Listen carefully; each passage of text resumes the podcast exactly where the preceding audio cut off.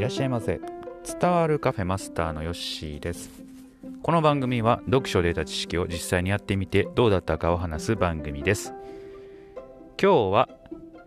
大掃除ではなくて細かい掃除を繰り返していくというお話をしていきます、まあ、年末年始大掃除、される方たくさんおられるかなと思いますが私はあまり大掃除をしたことがありません。はい、でこの本をね、まあ、読む前から大掃除っていうのは、まあ、職場でねやってたりはするんですが自分の家とかで大掃除っていうのは、えー、年末年始にほとんどしたことないです。はいうん、でまあなんでかっていうところなんですけれども、えーまあ、普段から、えー、掃除してるんで、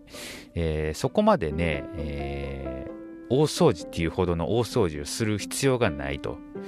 えー、でね、あの、まあ、なんていうんですか、その、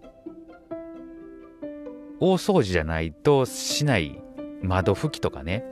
まあ、そういうのはあるかなと思うんですけれども、年末年始ってあの寒い時に、えー、みんなようするなと。思ってね、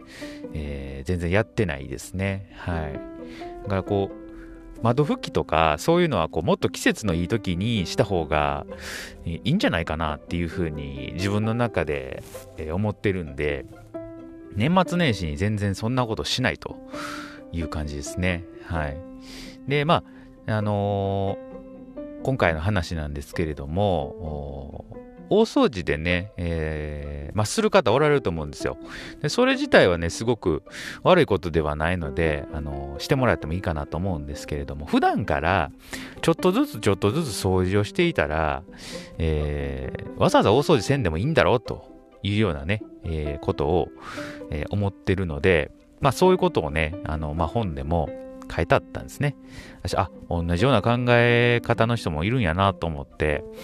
えー、今日ね、ちょっと言わせてもらったんですけれども、まあ、毎日こまめに掃除をしていると、一気にね、片付けなあかんっていうこともないですし、えー、まあ、綺麗な状態で保てる、えー、ということがね、すごくええことかなと思います。うん、ですので、あの、机の上をね、えーに物を置かないとかね、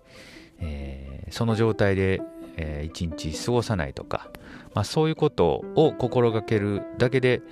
えー、違うのかなというふうに思いますのでちょっとね考え方というかああそういう考えもあるんだなということをね一つ覚えておいてもらったらいいかなというふうに思います。はい、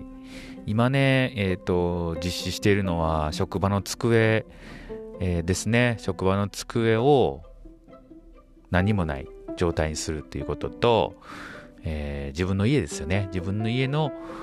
リビングの机とかも何も置かないとかね、えー、ソファーに物を置かないとか、えー、そういうことを実施しております。できるだけね綺麗な状態で、えー、いたいなと心がけておりますと、えということで今日は大掃除ではなくて、え細かい掃除を繰り返し行っていくというお話をいたしました。またのご来店お待ちしております。